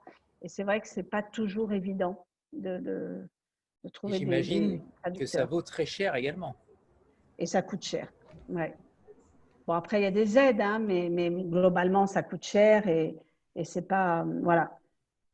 Et, ouais, c'est pas facile. Bon, je, un jour, j'ai assisté à une rencontre avec euh, Farouk Mardambe, que vous connaissez peut-être, qui est euh, l'éditeur de la maison Sinbad, Actes Sud, où il y a, enfin, qui où il n'y a quasiment que des livres publiés ou qui ne publient que des livres traduits quasiment de l'arabe. Mais, euh, Avec Allah, elle est soignée. Voilà. la, la Chouani, mais qui disait bien, enfin, ouais, enfin, on constate tous la, même chose. Hein. Ça, ça, voilà, d'abord, ça coûte cher, euh, c'est compliqué. Euh, euh, la réception, à part bon, l'immeuble Yacoubian, globalement, la réception, elle n'est pas assurée. On parlait de, de, de la lecture des, des auteurs du monde arabe. donc, il y a beaucoup d'écueils. faut vraiment y croire, quoi. Vraiment y croire. Rita? Et est-ce qu'il serait. Euh, euh, pardon, euh, vas-y, vas-y, Juste pour compléter, est-ce qu'il serait envisagé, est-ce que vous envisageriez dans un futur plus ou moins proche, peut-être des éditions bilingues? Alors, j'ai publié du bilingue, mais en fait, ça ne marche pas bien. Parce que, le, alors, peut-être pour certains ouvrages jeunesse, peut-être je ne fais pas de jeunesse, hein, mais en fait, le lecteur, euh, bah, soit il lit en français, soit ça fait des livres plus chers, puisque plus de pages, et soit il lit en français, soit il lit en arabe, et du coup, euh, il se dit pourquoi j'ai payé plus cher, enfin, il suffit que je lise dans une langue. Et... Alors après, peut-être pour... Enfin, le bilingue marche bien en jeunesse, notamment en album, euh, et puis sur, peut-être sur, sur, certains textes un peu spécifiques, plus dans le cadre universitaire ou, euh, voilà, scolaire universitaire, Voilà, exactement. Ouais. Euh, mais sinon, en fiction, non. Euh, je l'ai fait, hein, j'ai fait.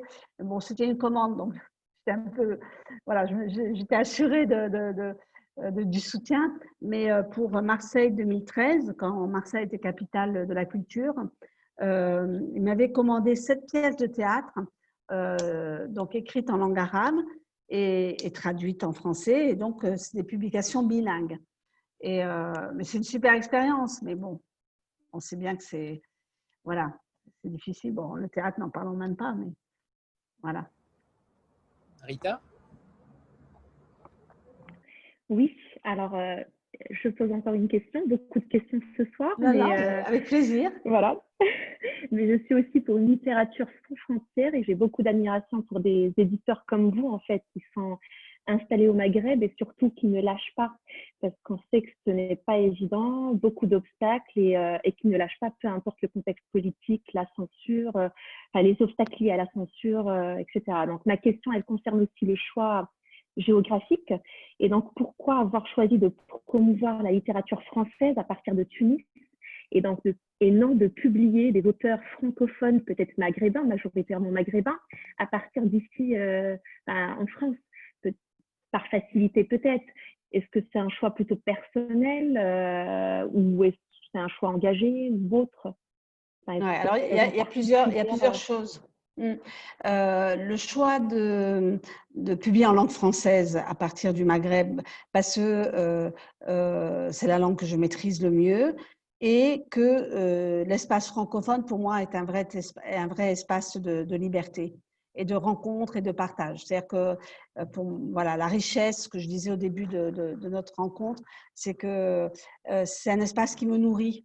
Euh, alors, je parle de la littérature, mais ça peut être tout ce qui est culturel, quoi, la musique, le cinéma. J'aime découvrir des, voilà, des auteurs, je sais pas, gabonais, comme j'aime ouvrir, découvrir des auteurs canadiens ou, euh, voilà. Donc moi c'est un espace dans lequel bon qui, qui, me, qui me tient à cœur et dans lequel je j'ai besoin d'être. Parce que pour moi l'espace francophone c'est la France en fait partie mais c'est pas que la France enfin voilà. Bon la langue française elle a une histoire. D'où elle vient on, ben, voilà. D'où pourquoi on parle tous français dans cet espace, pourquoi tant de peuples parlent français, mais, mais euh, pour moi, la France fait partie de l'espace, entre autres. Donc, euh, elle me nourrit intellectuellement, mais pas que. Et, voilà.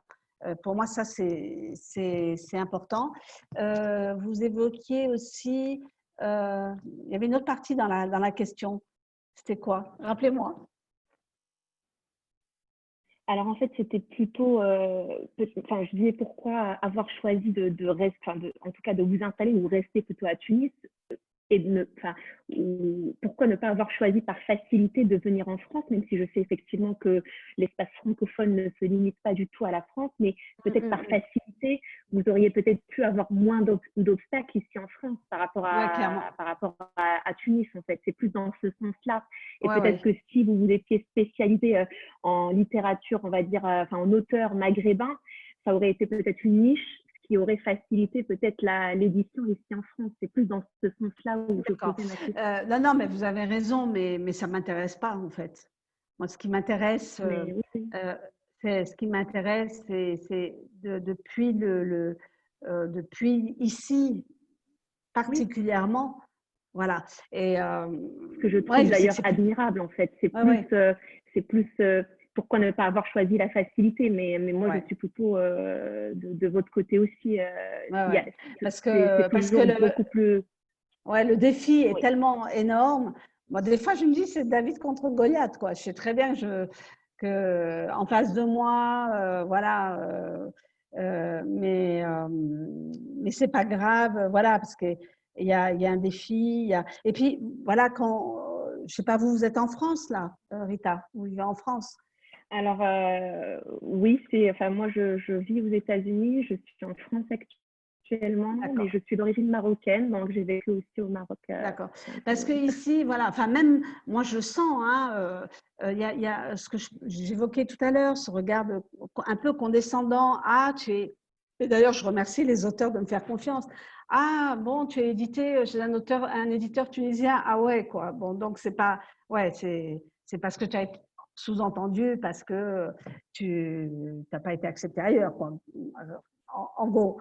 Et, euh, et, ça, ça, je suis ça, me, ça me met tellement de colère que j'ai. Voilà, cette colère-là est un moteur pour défendre.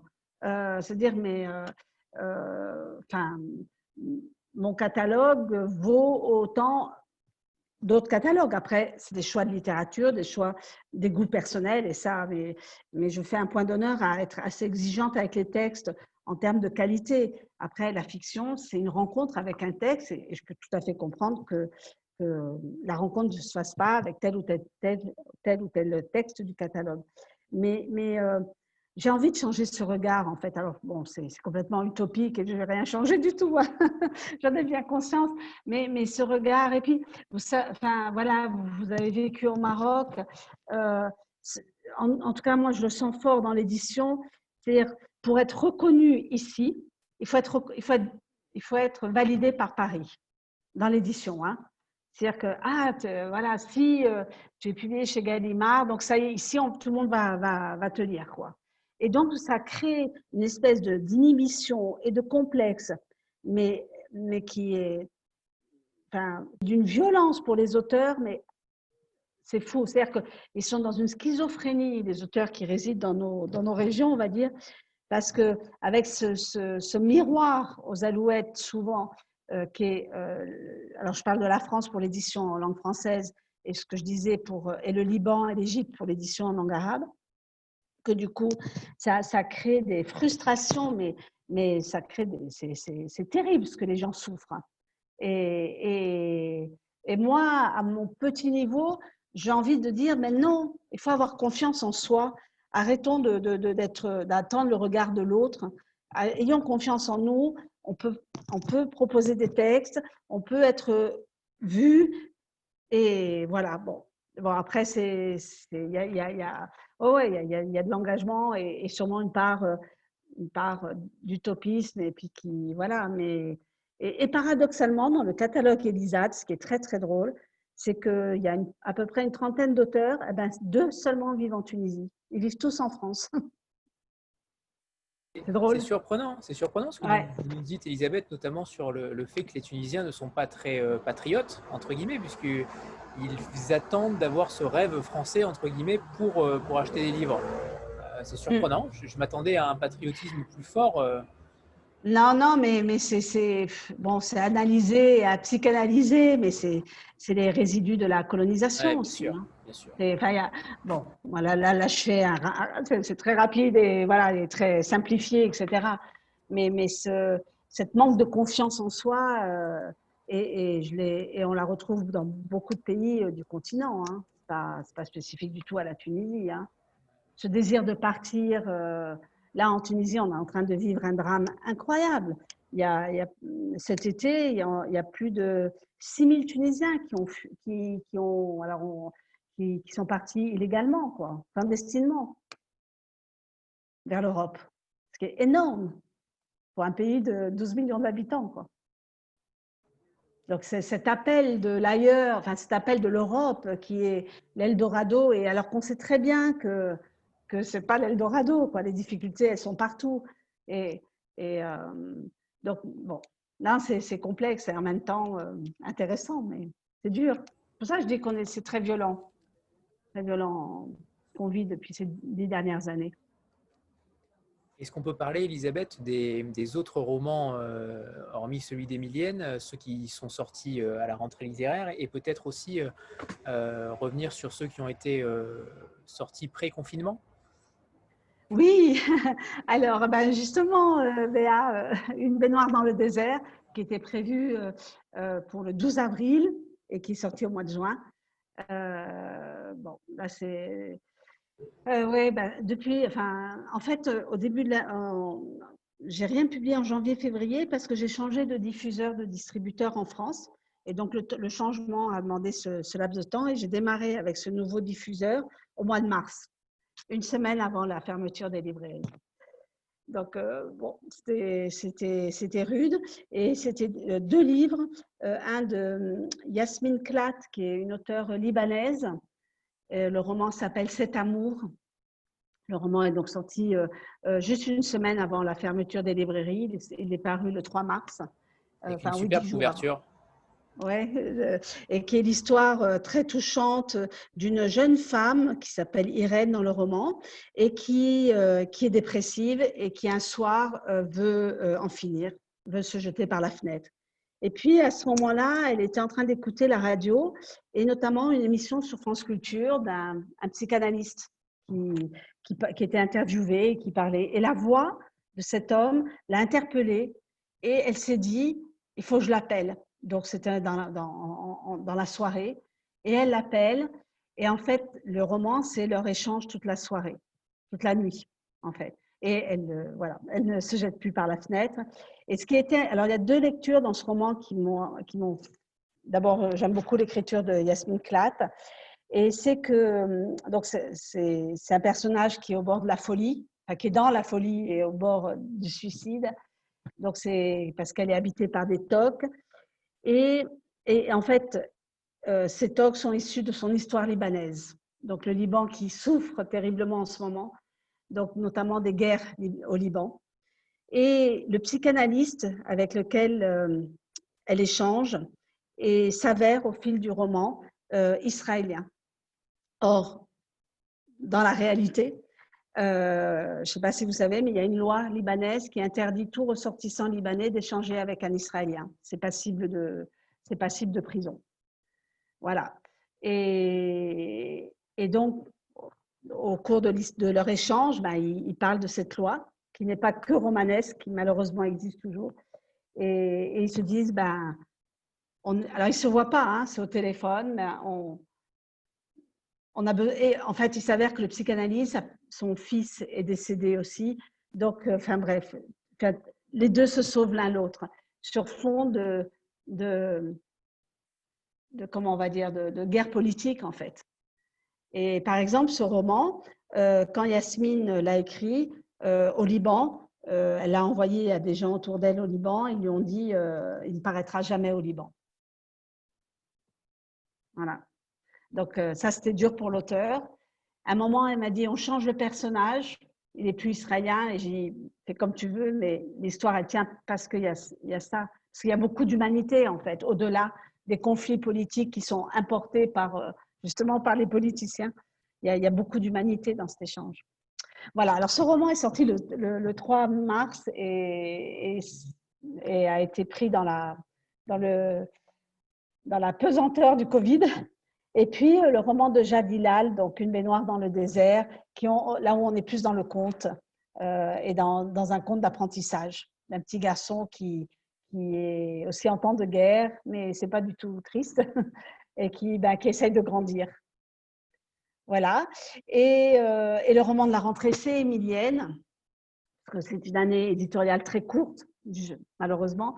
C'est Émilienne, et un roman d'un auteur tunisien qui s'appelle Saber Mansouri, et le titre est Sept morts audacieux et un poète assis, et qui est un roman plutôt, on va dire, plutôt philosophique et politique. on est moins dans, voilà, on est plus dans, dans, dans, l'analyse de ce qu'est la, de, ce une république et une république qui se veut égalitaire. En fait, c'est l'histoire de huit personnages qui se rebellent contre le système tunisien, qui veulent fonder leur, leur république indépendante où, euh, où il y a la justice sociale, l'égalité pour tous, et, et qui n'y arriveront pas, malheureusement. Donc, c'est vraiment une réflexion sur ce qu'est la République. Euh, voilà, on est dans une démarche plus philosophique dans ce roman. Et concernant les titres, parce qu'encore une fois, ce titre, euh, on sent la résonance, on sent la musique dans ce titre, le rythme, c'est fou. C'est encore vous qui l'avez déniché ce titre? Le, Cette mort aux audacieux et un poète. Non, c'est l'auteur. C'est l'auteur. Et bon, il n'y avait rien à dire là. Hein ah, et là, euh, en effet. Et, et justement, Elisabeth, concernant euh, euh, la maison en elle-même, euh, comment se porte-t-elle? Est-ce que, alors, est-ce que le confinement a ouais, évidemment ben, impacté, euh, ouais. dû être Oui, compliqué oui, non, c'est clair, hein, pour Voilà, les raisons mais, en termes général, Ben, alors, c'est assez étrange parce que, vous savez, on travaille six mois à l'avance. Donc là, euh, je suis déjà en train de travailler les livres de janvier, février, mars. Et donc, du coup, alors c'est assez étrange parce que ça nous transpose dans un futur où tout est encore, où on imagine tout possible. C'est-à-dire, si on travaille, si on s'investit dans des textes, c'est parce que ben, on les veut les préparer à être le mieux reçus et par, euh, par les lecteurs. Et en même temps, il y a la réalité des, de ce qui se vend en librairie aujourd'hui. Et donc, on est, vraiment dans un balancier qui, est assez perturbant parce qu'on du coup, on, se voile un peu la réalité des chiffres. Euh, voilà, une fois que le livre est sorti, c'est aussi euh, des chiffres. Et, ce qu'on est en train de préparer dans un avenir très proche et qui nous donne un enthousiasme sur tous les possibles. Voilà. Et donc, la maison d'édition bah, jongle entre ça. On, voilà, on jongle et, bah, économiquement, c'est fragile, c'est dur, mais euh, pour l'instant, on tient et, euh, on continue. Voilà. Donc, euh, mais rien n'est gagné. Hein. C'est tellement fragile que. Et puis ici, on n'a pas eu d'aide du tout euh, de, du gouvernement. Enfin voilà, donc euh, c'est vraiment perte sèche complète, quoi. Donc, heureusement qu'on est une petite équipe. C'est aussi l'avantage dans des circonstances pareilles. Et puis, ben, on serre la ceinture et puis on attend que la vague passe en, en se disant que, que il faut que les livres marchent. voilà. Alex, en tout cas, on fera tout pour vous soutenir. Hein, oh, Croyez-le moi. Merci. J'avais une question concernant la, la révolution. Est-ce que c'est un sujet qui revient beaucoup dans les manuscrits qui se présentent à vous ou est-ce que c'est encore un sujet enfin, voilà, qui n'a pas été encore digéré ou au contraire Enfin voilà, c'était un peu le sens de ma question. Euh, oui, oui, c'est un sujet euh, qui revient. Euh, souvent pas abouti parce que finalement, pour nous, la révolution, alors il y a une date, Hein, dans l'histoire. Il y a une date claire, hein, le 14 janvier 2011, mais la révolution, elle est en train de se faire, en fait. C'est-à-dire qu'autant, je dirais que dans la période de l'histoire, on, est dans la révolution aujourd'hui. Donc, ce que je veux dire, c'est qu'en fait, euh, il n'y a pas de... Il n'y a pas assez de recul. Et, les textes que je reçois qui, évoquent ce moment précis, souvent euh, ne sont pas assez aboutis parce qu'on ne l'a pas digéré, parce qu'on est dedans, parce qu'on est pris dans la tourmente, parce qu'il euh, y a deux jours, le nouveau, on, est, on est à notre je ne sais pas combien énième gouvernement euh, depuis dix ans. Euh, il vient d'être formé il y a deux jours et ça change. Et voilà. Donc, voilà, donc souvent, alors, il y, a des textes qui sont publiés. Hein. J'ai vu ben, le Sept morts audacieux et un poète assis part de la Révolution, mais est, beaucoup, est ouvert sur d'autres choses, mais c'est un point de départ, mais c'est pas sur la Révolution. J'ai vu qu'il y avait un roman en France d'une Tunisienne euh, qui vient de paraître chez un confrère en France, euh, et j'ai lu juste le résumé qui parle de la Révolution. Je ne l'ai pas lu. Mais globalement, euh, moi je trouve, alors je n'ai pas lu ce texte qui est sur ce roman qui doit être très bien parce qu'il est édité, mais euh, globalement je trouve que c'est c'est pas encore, de toute façon c'est pas digéré, donc euh, c'est impossible, c'est impossible de, de, d'en être détaché. Et il faut quand même, il faut quand même une distanciation par rapport aux émotions. Les émotions sont fortes et elles continuent à être fortes. Alors dans on est fatigué, on est, on est souvent triste, on est souvent euh, épuisé euh, par euh, tous ces changements de gouvernement et rien n'aboutit, rien ne change et on recule, etc. Mais malgré tout, bah, malgré tout, c'est le, moi je pense, c'est, je pense que c'est le chemin inéluctable pour, pour construire quelque chose de, de, solide que je connaîtrai peut-être pas, hein, peut-être dans, dans les prochaines générations, mais mais à l'échelle de l'histoire, c'est rien là. On est, c'est zéro là. Dix ans, c'est rien. Même si des fois je me dis, oh, bah, j'aimerais mieux euh, ne plus être euh, là-dedans, hein. dans cette tourmente-là. Avant de, passer la parole à Rita, on a tendance, euh, on a l'habitude, pardon, de, faire une petite photo de groupe. Donc, ah, oui. je, la fais, je la fais de suite. 3, 2, 1. C'est bon, super. Trop bien. en tout cas, en tout cas, bravo pour le, pour le groupe, c'est formidable. merci, merci Elisabeth. Rita, dernière question. Et on parlera aussi peut-être du graphisme aussi, on n'en a pas parlé tout à l'heure. Alors, ma dernière question pour finir, mais avant, un grand merci, euh, Elisabeth, pour, euh, pour votre présence, pour ce discours engagé, euh, passionné et passionnant. C'est vraiment un réel plaisir d'échanger avec vous ce soir. on est tous totalement conquis, je pense. Voilà. Donc, pour ma question et pour finir, si on parle de l'avenir de la littérature francophone au Maghreb, est-ce que vous pouvez nous parler de votre vision des choses, de peut-être un sentiment euh, ce que vous en pensez en tout cas de manière. Ma question est vraiment très euh, très ouverte. Hmm. La littérature francophone au Maghreb. Euh, alors je sais, je sais pas si je peux parler à la place des confrères marocains et algériens. Euh, même si j'échange beaucoup avec eux, je réfléchis en même temps, hein, je vous réponds.